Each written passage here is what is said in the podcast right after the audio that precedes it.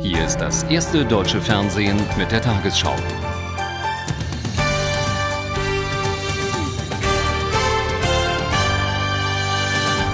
Guten Abend, meine Damen und Herren. Mit seinen Plänen zur Reform der Gemeindefinanzen stößt Bundesfinanzminister Eichel auf immer heftigere Kritik aus den eigenen Reihen. Einen Tag vor dem Beschluss im Kabinett forderten SPD-Bundestagsabgeordnete und Vertreter der Grünen Nachbesserungen an dem Konzept. Der Plan sieht vor, die Gewerbesteuer in eine Gemeindewirtschaftssteuer umzuwandeln unter Einbeziehung der Freiberufler. Eichel will damit den Kommunen einen konjunkturunabhängigeren Finanzspielraum verschaffen.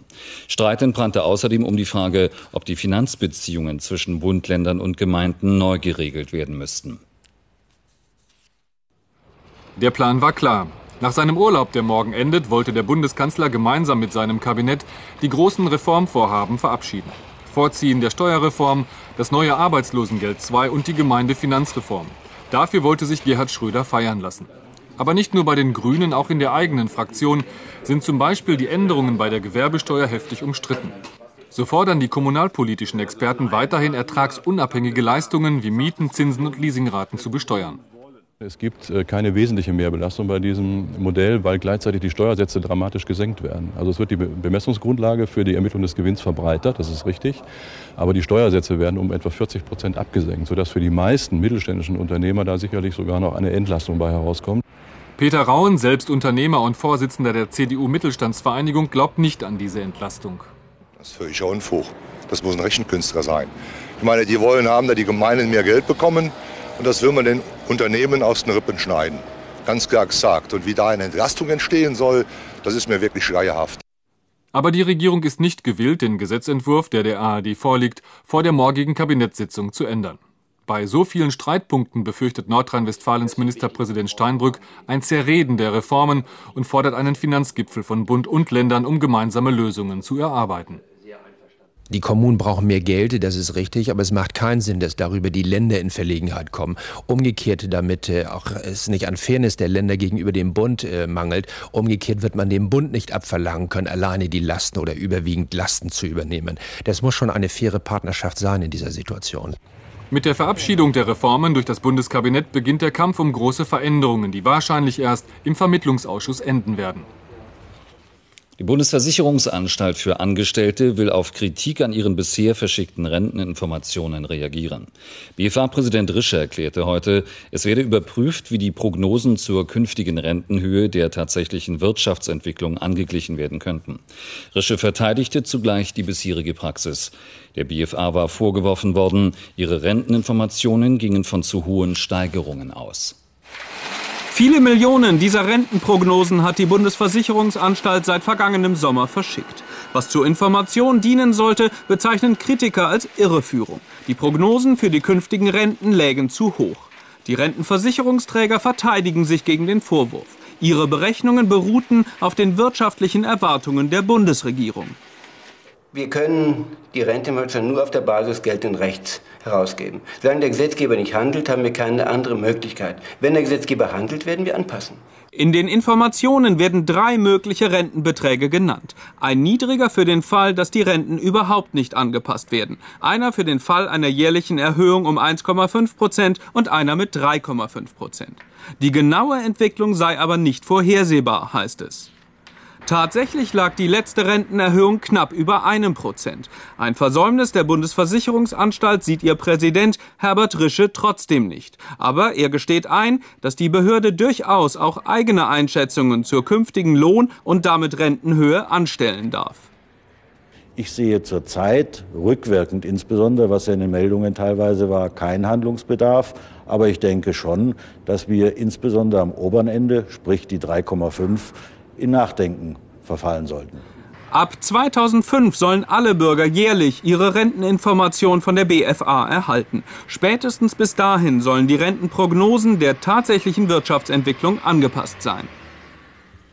Zwei Anschläge bei Tel Aviv und Ariel haben die vor rund sechs Wochen von palästinensischen Extremistengruppen ausgerufene Waffenruhe beendet. Die beiden Selbstmordattentäter rissen zwei Menschen mit in den Tod. Die israelische Regierung setzte daraufhin die geplante Freilassung palästinensischer Gefangener aus. Die Bombe, die der junge Attentäter aus Nablus in seinem Rucksack am Wachmann vorbei in das Einkaufszentrum von Rocha eintrug, war relativ klein, aber mit scharfkantigen Metallteilen gespickt. Geschickt hatten ihn trotz des geltenden Waffenstillstands die Al-Aqsa-Märtyrerbrigaden, ein militanter Arm von Yassir Arafats Fatah-Bewegung. Für die palästinensische Autonomiebehörde verurteilte Saib Erekat jeden Angriff auf Zivilisten, ob Israelis oder Palästinenser, wies aber zugleich israelische Vorwürfe gegen die palästinensische Führung zurück. Eine Stunde nach dem ersten Anschlag sprengte sich erneut ein Attentäter, diesmal nahe der jüdischen Siedlung Ariel im Westjordanland, in die Luft. Diesmal übernahm die radikale Hamas die Urheberschaft, angeblich als Vergeltung für den Tod zweier ihrer Leute vor einigen Tagen in Nablus. Die palästinensischen Widerstandsgruppen wissen sich der Waffenruhe verpflichtet, haben aber Reaktionen auf Angriffe des zionistischen Feindes nie ausgeschlossen. Ariel Sharon sprach nicht von Vergeltung, aber die Palästinenser müssen wissen, dass wir den Friedensprozess nicht weiterführen können, wenn sie nicht tun, wozu sie verpflichtet sind. Und mit Bezug auf einen Palästinenserstaat, es könnte bedeuten, dass sie nicht bekommen, was sie ersehnen. Schon kurz nach den Anschlägen hat er die geplante Freilassung von etwa 70 palästinensischen Häftlingen gestoppt. Die Busse fuhren in die Gefängnisse zurück.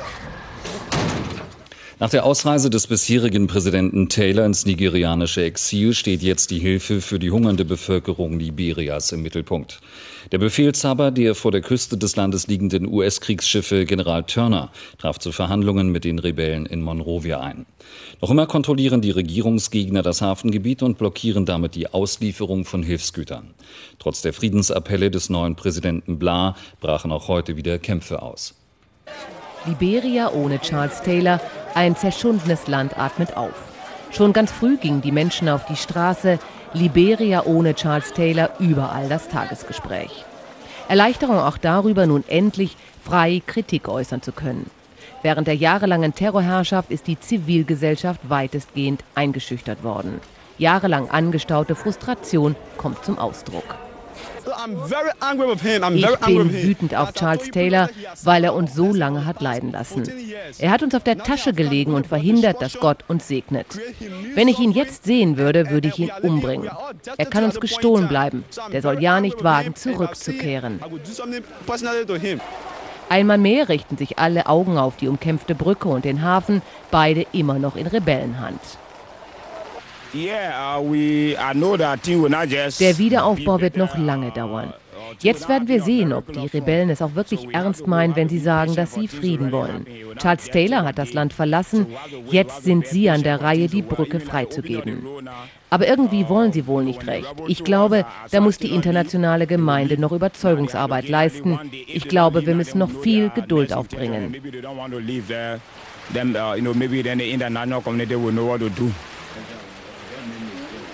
Wir wissen noch nicht, was wir von diesem Moses Blah halten sollen. Wir wissen eigentlich gar nichts über diesen Mann und was er vorhat. Ein Tag der Ernüchterung. Neue Kämpfe werden aus der zweitgrößten Stadt Buchanan gemeldet. Die für heute angestrebte Öffnung des Hafens ist erst einmal verschoben worden. Der BBC-Reporter Gilligan hat vor dem Kelly-Untersuchungsausschuss seine Vorwürfe gegen die britische Regierung bekräftigt. Danach habe der Kommunikationschef von Premierminister Blair Campbell ein Geheimdienstdossier aufgebauscht, um einen Angriff auf den Irak zu rechtfertigen. Campbell selbst habe dafür gesorgt, dass der umstrittene Bericht an zentralen Stellen verändert worden sei. Dies habe ihm der Waffenexperte Kelly gesagt, so der BBC-Journalist.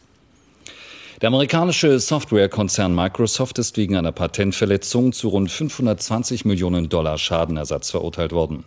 Ein Gericht in Chicago gab damit einer Softwarefirma und der Universität Kalifornien Recht.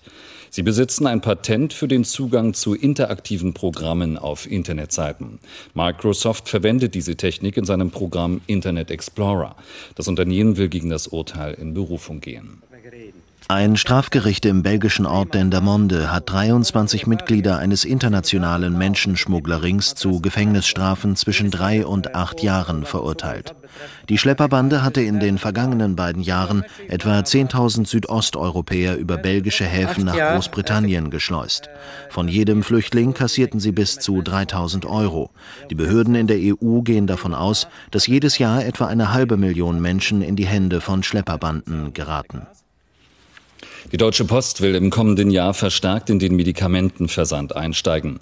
Das kündigte Konzernchef zum Winkel in der Bildzeitung an.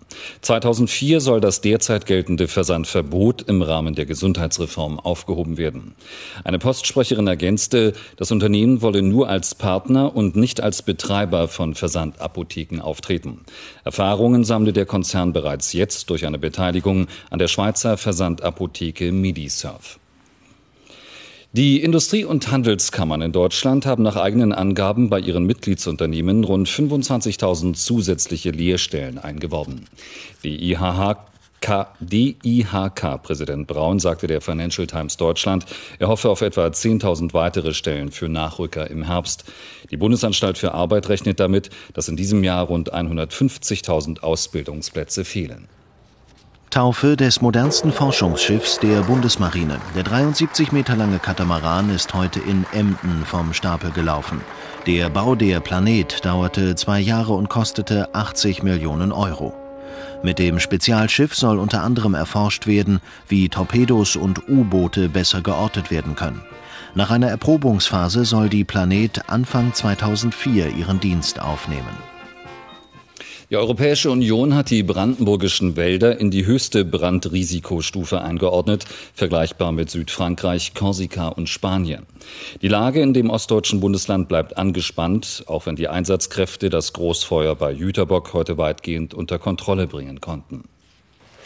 Erleichterung am Abend bei den Brandenburger Feuerwehrleuten. Nach mehr als 30-stündigem Dauereinsatz ist es gelungen, den Großbrand auf einem ehemaligen russischen Truppenübungsplatz in der Nähe der Stadt Jüterbock weitgehend zu löschen. Eine Brandwache wird vor Ort bleiben, um ein Wiederaufflackern des Feuers auf dem rund 100 Hektar großen Areal zu verhindern. Den ganzen Tag über haben die Einsatzkräfte immer wieder kleine Brandherde und Glutnester löschen müssen. Das unwegsame Gelände und die Gefahr, die von verstreuter Altmunition ausgeht, haben die Löscharbeiten behindert. Deshalb sind Bundesgrenzschutzhubschrauber und Flugzeuge im Einsatz gewesen. Seit Tagen herrscht in Brandenburg die höchste Waldbrandstufe 4. Der Brand bei Jüterbock ist bereits der dritte und bisher schwerste auf dem ehemaligen Militärgelände innerhalb von einer Woche gewesen.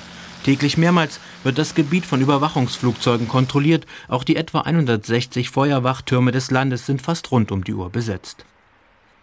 In Niedersachsen, in der Nähe von Goslar, haben die Einsatzkräfte das Feuer in einem Waldgebiet eingedämmt. Aber endgültige Entwarnung konnte im Laufe des Tages nicht gegeben werden. Es ist noch nicht gelöscht, aber es bewegt sich nicht mehr. Wir haben es in den Grenzen von etwa 8,5 Hektar, eine letzte Nachprüfung hat ergeben 8,5 Hektar, äh, gehalten, aber es ist nicht gelöscht, deswegen der sehr intensive Personalansatz in der Fläche. Über 350 Feuerwehrleute und Bundeswehrsoldaten waren im Einsatz. Die Brandursache wird ebenso wie in Jüterbock von der Kriminalpolizei noch ermittelt. In Südeuropa wüten die verheerenden Waldbrände weiter. Besonders stark betroffen sind immer noch Spanien und Portugal. In der portugiesischen Urlaubsregion Algarve konnten die Einsatzkräfte einen Großbrand noch nicht unter Kontrolle bringen. Auch Urlauber auf der italienischen Insel Sardinien müssen den Flammen weichen.